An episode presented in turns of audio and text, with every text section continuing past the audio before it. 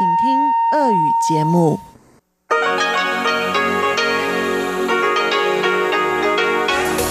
В эфире Международное радио Тайваня. Здравствуйте, дорогие радиослушатели! В эфире Международное радио Тайваня и вас из тайбэйской студии приветствует ведущая Анна Бабкова.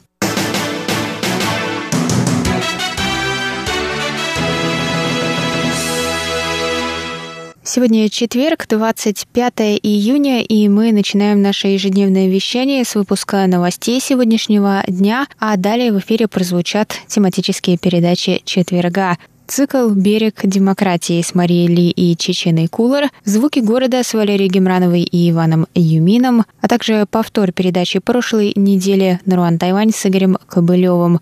Я вам напоминаю, что вы можете слушать нас на коротких волнах на частоте 5900 кГц с 17 до 17.30 UTC и на частоте 9490 кГц с 11 до 12 UTC. И, конечно, вы всегда можете зайти на наш сайт по адресу ru.rti.org.tw и там прочесть последние новости с Тайваня и послушать ваши любимые передачи. А также подписывайтесь на нас через подкасты. Все подробности можно увидеть на нашем сайте и в наших социальных сетях в закрепленных постах ВКонтакте и Фейсбуке. До 1 июля у нас идет розыгрыш призов всем, кто подпишется на нас через приложение подкастов, так что не забывайте заходите и участвуйте. А теперь давайте к сегодняшним новостям.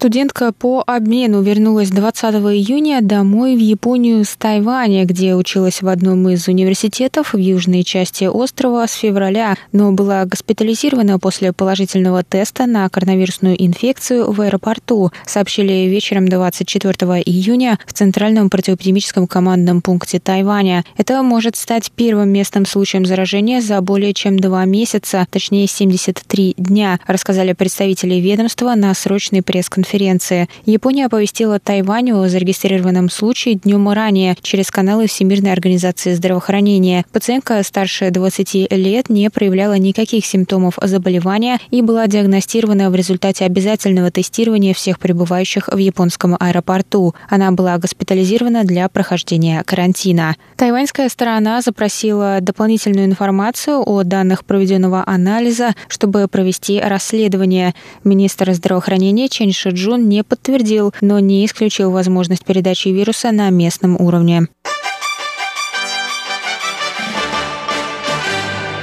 Комитет Сената США по вооруженным силам представил 24 июня проект закона о национальной обороне США 2021 года, в который вошли положения о поддержке развития тайваньской армии и укреплении сотрудничества в борьбе с пандемией коронавирусной инфекции. Комитет принял закон 11 июня, теперь он будет вынесен на обсуждение в Сенате США. Эта версия закона подтверждает позиции США о поддержке развития армии Тайваня через продажу продажи вооружения и обмены между высокопоставленными военными, а также участие в военных учениях, в том числе Римпак, крупнейших в мире международных военно-морских учениях. Тайвань прежде не принимал в них участие. В законе также отмечается увеличение агрессии со стороны Китая по отношению к Тайваню, что противоречит предпочитаемому США мирному разрешению будущего Тайваня. Закон отсылает к закону об отношениях с Тайванем, согласно которому США обязуются поддерживать поддерживать достаточную готовность для отражения любых действий, ставящих под угрозу жизнь и социоэкономическую систему жителей Тайваня. Закон также предполагает заход двух госпитальных судов ВМС США USNS Comfort и USNS Mercy в порт на Тайване. Это позволит персоналу судов узнать больше об успехе Тайваня в борьбе с коронавирусной инфекцией. Заходы в порт также позволят укрепить сотрудничество в таких областях, как военная медицина, медицина, гуманитарная помощь и оказание помощи в случае стихийных бедствий.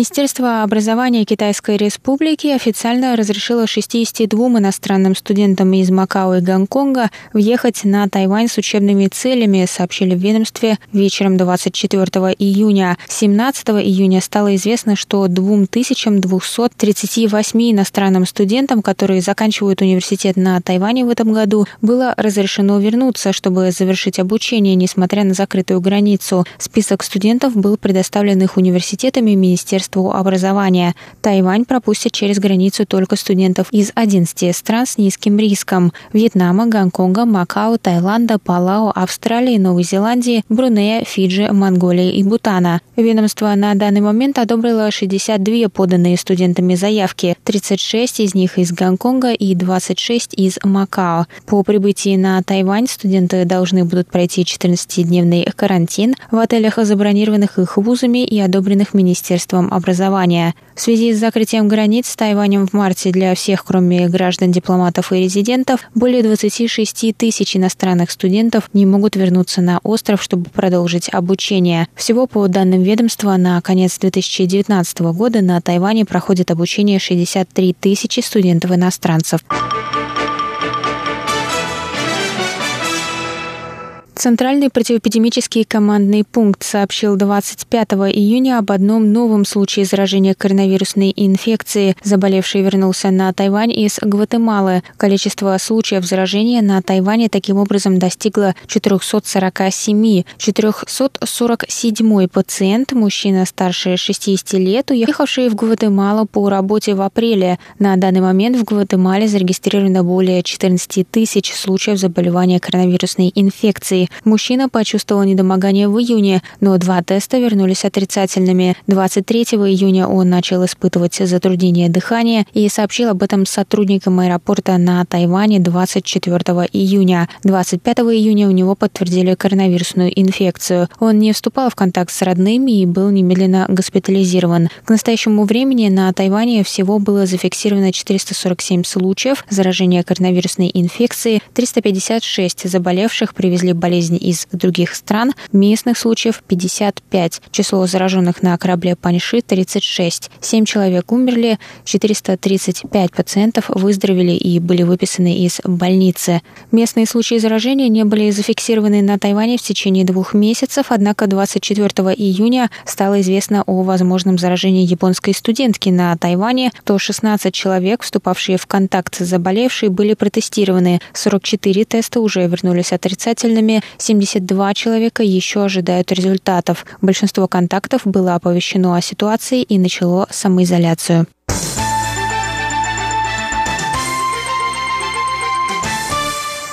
Это был выпуск новостей на волнах МРТ за четверг, 25 июня. Для вас его провела и подготовила